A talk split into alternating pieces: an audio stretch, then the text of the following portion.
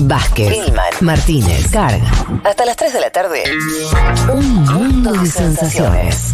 Futurock.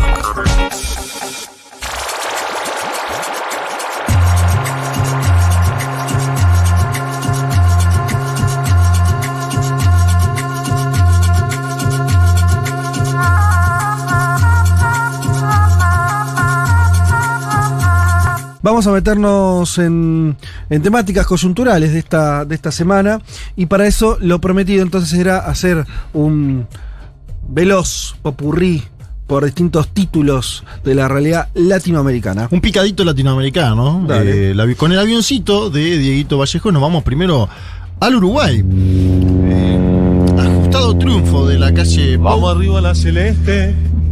Un país dividido, ¿no? Eh, de un lado diría las cinco organizaciones que componen la coalición multicolor y del otro el Frente Amplio. Como para entender la votación, que es el principal partido del Frente Amplio. Yo ya no digo de la oposición política en Uruguay, sino del país, ¿no? Eh, pero que no gobierna. Puede pasar eso.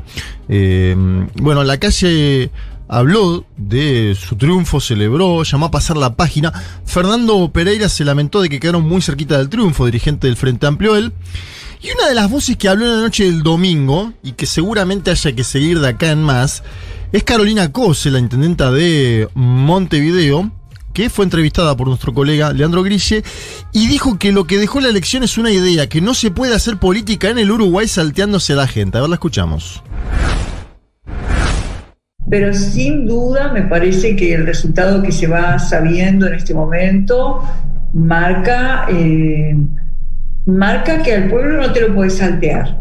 Eh, eso es lo que me parece que marca. Que la gente quiere participar, quiere, no importa lo difícil que parezcan los temas, nuestro pueblo tiene la madurez para discutirlos y creo que el, la- el gran resultado político de hoy es que no se puede hacer política salteándose a la gente.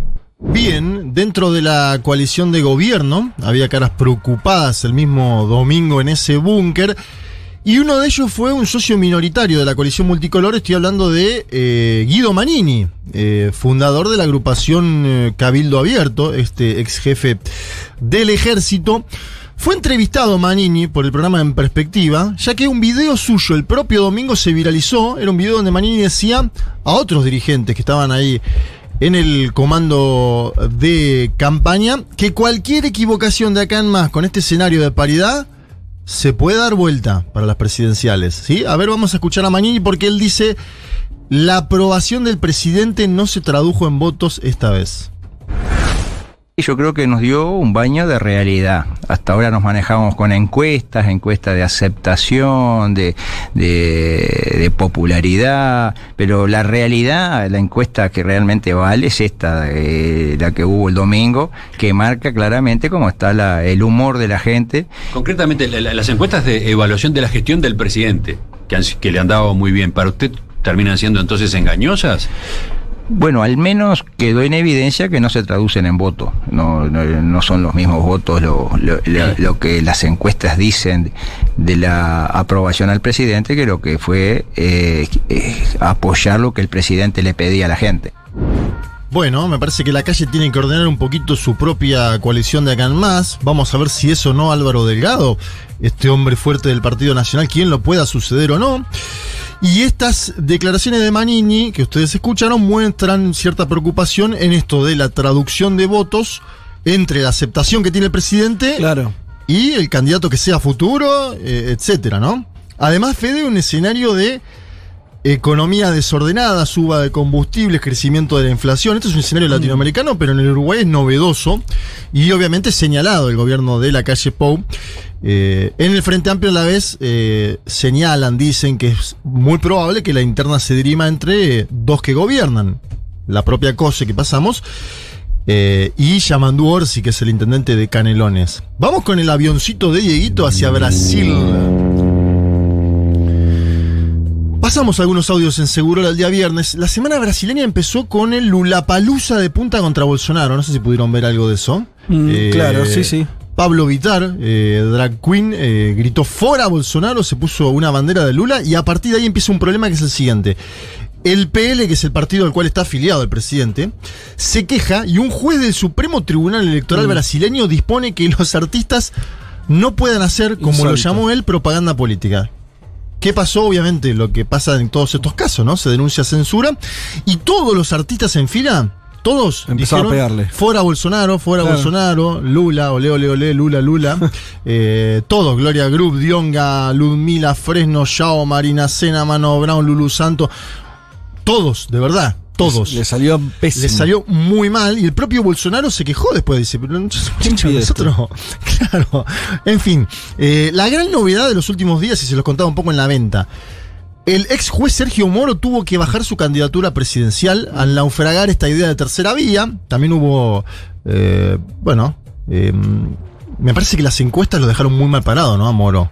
Eh, en este último tiempo se imaginó un escenario al volver a Brasil de los Estados Unidos de América, donde estaba viviendo, que no es lo que estipulaba. Y además, con este vasallato, es decir, las filtraciones que hubo de las comunicaciones que él tenía con Deltán Dalañol, que era el fiscal de la causa, Lavallato, queda comprometido su futuro judicial. Entonces, una salida hacia una Cámara de Diputados que te da fueros Claro. tiene cierta lógica. Lo cual, sí. Pensaba, Juan, esto que decíamos de que sigue siendo muy sintomático el hecho de, por más que Bolsonaro esté mal en las encuestas, en un escenario contra Lula, sigue siendo mucho más competitivo que cualquier otra figura de la derecha. Sí, ¿no? y Después levantó en las últimas semanas el Mesías Bolsonaro, algo que le preguntábamos a nuestro entrevistado de la semana pasada, en base a un paquete económico focalizado. Aprovecho esto que mencionas, Juan, para eh, hablar de Lula. Tuvo una actividad muy masiva en Río de Janeiro con algunos de los integrantes del grupo de pueblo. No sé si pudieron ver, habló, la verdad, ante una multitud. Y me gustó el discurso porque lo enfocó en dos cosas. En los precios, que fíjense, yo les hablé de Uruguay, Sí, precios. Brasil, Brasil, precios. precios. Y también en la disputa cultural, primero me paro en la disputa cultural porque eh, un militante que estaba cerca del escenario estaba con la bandera de Brasil. Lula fue a buscarla. La levantó y dijo lo siguiente. Companheiros, esta bandeira é nossa. Esta bandeira não é deles. Ah, mirá vos. Disputa la bandera. Una Bueno. novedad en América Latina en los últimos años, donde la bandera, como también en España pasa, es hegemonizada por las derechas. Sí, en Brasil te digo que pasaba Sí, eso Brasil particularmente, fue- ¿no? Sí, con- ¿Quién nos- alguien nos contaba de que efectivamente eh, le había pasado a la izquierda que no, no lograba recuperar el símbolo. Me parece que Lula va derecho a eso, Claro, hacia lo bestia. mucho a Eduardo Crespo. No sé si ustedes lo entrevistaron acá, pero él decía esto de. No me acuerdo con quién se lo escuché. Las pero- manifestaciones sí. de Bolsonaro en aquel entonces estaba dominada por banderas y por eh, camisetas de fútbol de Brasil, Mm. Sí. mientras que el PT eran- estaban vestidos de rojo. digamos. Claro. Exacto, exacto. El PT, la CUT, el MST, Claro. todos, Sí, digamos, sí. con la misma vestimenta y del otro lado, la verde amarela por todos lados. Me parece que Lula está diciendo, No, no, claro. muchachos, vamos a hacer un frente amplio de verdad, que lo, otro- lo otro que dice lo del frente amplio de forma permanente, me parece que está disputando la bandera, que es interesante el escenario de disputar la bandera, ¿no? Eh, en su momento, me acuerdo que había una discusión dentro de Podemos sobre disputar o no la bandera Claro. española, después se lo terminó comiendo Vox a todo eso, ¿no? Total. Se terminó Pero habían los- detectado bien el problema. Sí. Los de, eh, Iglesias, que, que sabes que recordaba el caso argentino. Sí. Iglesias decía, en el 2001, yo veía las imágenes de Argentina en el 2001 y sentía mucha envidia, porque en un momento de crisis, los argentinos apelaban a su bandera como una forma de resistencia en contra del poder, Sí. el establishment. Exacto. Acá la bandera la tenemos, eh, es de la monarquía y de la derecha.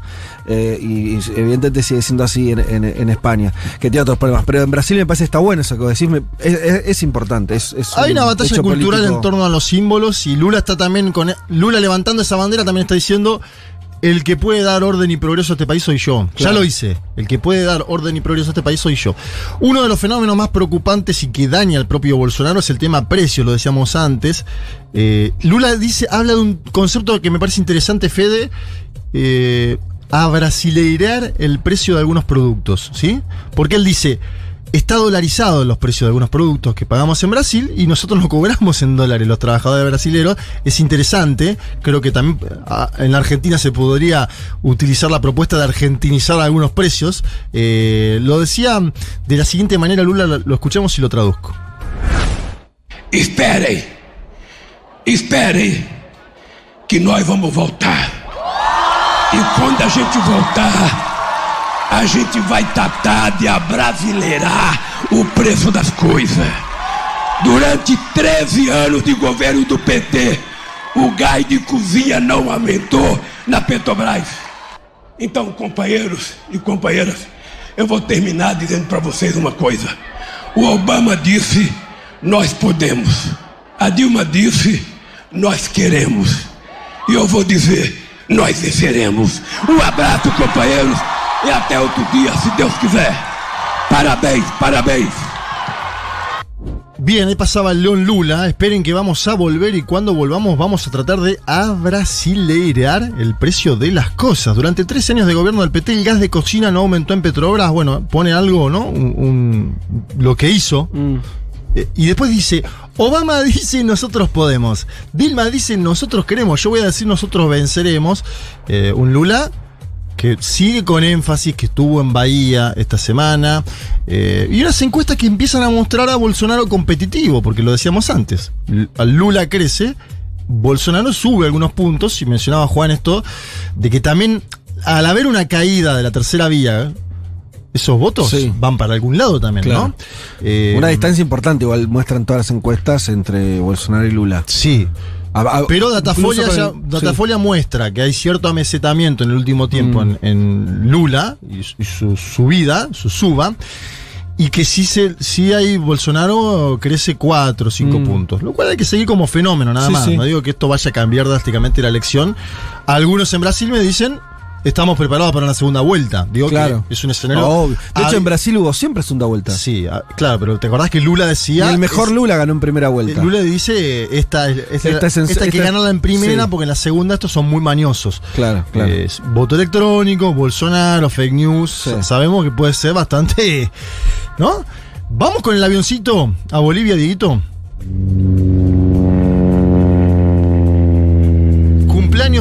Socialismo, 27 años de vida, hubo acto de unidad. Evo Morales y Luis Arce Catacora, los dos juntos. Este es un dato significativo porque hay algunos sectores del MAS que están pidiendo un cambio en la cúpula, es decir, el desplazamiento de Morales. Son para mí minoritarios hoy, de acuerdo a lo que pude conversar con varias fuentes, pero aparece sobre esta idea de que hay que oxigenar a la estructura partidaria, es decir, al MAS. Eh, un alejamiento de un diputado suplente de Santa Cruz de apellido Cuellar vinculado a David Choquehuanca, y acá nombro a un tercer actor, Evo Morales, Luis Arce y David Choquehuanca. Por ahora la foto es unidad de Morales y Arce, pero un Choquehuanca que aparece combatiendo el liderazgo de Morales, ¿sí? Esto es una pelea histórica en Bolivia en los últimos años. Eh, de hecho, acordate que había un sector del MAS que decía el candidato tiene que ser Choquehuanca a la presidencia y Luis Arce Catacora termina imponiéndose en parte porque Evo Morales, el gran árbitro del MAS, dice que sea Arce. Bien, quiero que escuchemos una parte de Morales y vos- eh, nombramos ahí a Pablo Iglesias, un politólogo, y justo me viene bien para eh, poner este audio de Morales. Porque Morales dice, todos los partidos, todos los países, digo, tienen partidos de izquierda, pero hay que prestar atención a quién los forman. A ver, escuchemos este audio de Evo Morales, que es, es interesante para analizar la estructura partidaria de las izquierdas. Todos los, todos los países tienen partido de izquierda. ¿Qué hacen? Un grupo de politólogos, un grupo de profesionales se organizan y dicen, ahí está el partido de los pobres, ahí está el partido de los humildes. En Bolivia no. Desde la lucha sindical, comunal, a una lucha electoral, pero esos sectores sociales humillados, despreciados, marginados, repito nuevamente, los odiados en las ciudades. Y nadie creía. También soy sincero, hasta el 2002 tampoco yo creía mucho. Interesante, ¿no? Para debatir largo y tendido esto de quién forma los partidos de izquierda, cómo se forman, por qué en algunos los forman profesionales eh, de clases medias urbanas, eh, por qué en otros países como Brasil, justo lo- lo escuchábamos a Lula, ¿no? Líder sindical, Mm. Bolivia, líder sindical, lo escuchábamos a Evo. Y como parte de miembro de, de- de gremio de ciencia política, Juan, estamos de acuerdo. Cualquier persona que bardea ciencia política está bien. Tiene razón. Ah, bien. tiene razón. A priori tiene No, razón. yo no, depende no. quién, depende quién, porque si me bardea un sociólogo, no lo dejo. Ahí eh, me Ahí paro, también estoy de acuerdo, me paro de de acuerdo, guante. pero Pero de un líder indígena decís sí, sí, hermano. Sí, Bueno, pero todo esto, ¿qué está queriendo. ¿Qué es lo que está queriendo decir eh, eh, Evo? Evo quiere decir, muchachos, cuidemos la unidad, la logramos dentro de un movimiento plebeyo, como pocos en América Latina, Te diría que único. único, cuidemos esta unidad, y ahí también quiere abrazar al sector Aymara que encabeza David Choquehuanca. ¿Por qué? Porque David Choquehuanca puede, eh, eh, digo, en cualquier momento digo, fugarse, ¿no? Eh, Del movimiento socialismo. En algún momento, especulo, Sí. en voz alta con ustedes, eh, y me parece que Morales está enfrentado. El que, el gran, te diría, el que dirime en todo esto es Arce, ¿no? Arce Catacora, que tiene buen vínculo con Choquehuanca. Eh, Y bueno, vamos a ver cómo sigue. Un, un Morales muy optimista. Este discurso, escúchenlo porque es interesante, ¿no? Dice: ganamos en Perú, ganamos en Chile. Si no pasa nada, vamos a ganar, vamos a ganar en Colombia y en Brasil con Lula. Eh, marca un escenario latinoamericano distinto. Y atención que no pueda estar preparando, y esto pongo una- un signo de pregunta. Una posible vuelta, una Claro. posible candidatura presidencial de él más adelante. Qué interesante, ¿no? Eso decía Evo sobre el- la estructura partidaria del MAS, porque claro, es, es único. eh, digo, una articulación entre el campesinado, entre sindicatos, Sí. eh, entre movimientos indígenas, ¿no? Como son las tres patas de- del MAS. Con, claro, la- una clase medio urbana que fue oscilando en términos de apoyo, ¿no? O sea, no fue la parte constitutiva, pero sí me parece que es interesante que Arce marca eso que al MAS le pareció faltar en el último tiempo, ¿no? Porque Choquehuanca representa al ala indígena, Evo tiene buenos contactos con el ala sindical, Arce le suma esa cuota de clase medio urbana que fue la que entró en crisis después de, de 2019, ¿no? Sobre todo después del referéndum. Por ahí también están discutiendo quién conduce eso, ¿no? No Sí. solamente los. O sea, lo- nadie va a discutir que todo eso debe estar adentro. Están discutiendo quién conduce eso. El tema sí. es, y, y no solamente por ahí en términos personales, ¿no? Eh, eh, en Bolivia, viste que siempre una cosa muy, muy basista de su. Sí. eh, la- los famosos encuentros donde las bases le decían, che, este ministro no va más. Exacto. Eso ocurrió efectivamente Es que- mientras Bueno, y ahora le están gobierno. haciendo a Morales lo mismo, Claro. aprovechando que Morales no es el Sí. presidente de Bolivia, No, ¿no? y un dato más, que el hecho de que su rival sea de Choquehuanca eh, es mucho más difícil, porque Choquehuanca sí tiene bases y sí representa Ujú. al movimiento indígena. O sea, no es Arce, no es alguien que viene de la clase medio Claro, urbana. Bueno, y ahí tenés Eh, la salida en su momento de Bacopa, ¿no? Hoy alcaldesa del Alto. Tenés algunos datos que te llevan a decir, atención si Choquehuanca quiere jugar con Eva Copa, una opción más nacional, porque eso te degrada votos en la... Sí. Bueno, estamos especulando. No, y después lo comparativo, ¿no? Porque pensaba. Digo, esto lo, lo deberemos tocar quizá en otro momento, ¿no? Pero sí, a- eh, claro, estoy pensando en otros partidos hoy en América Latina que sean protagonistas. O sea, el caso del Frente Amplio en Chile eh, es bien interesante porque le falta justamente todo ese componente de base y de penetración territorial. O sea, No, es un claro. partido de clases Sí. Acomodadas urbanas. Sí, sí, sí. el caso de Chile es bien particular. Total.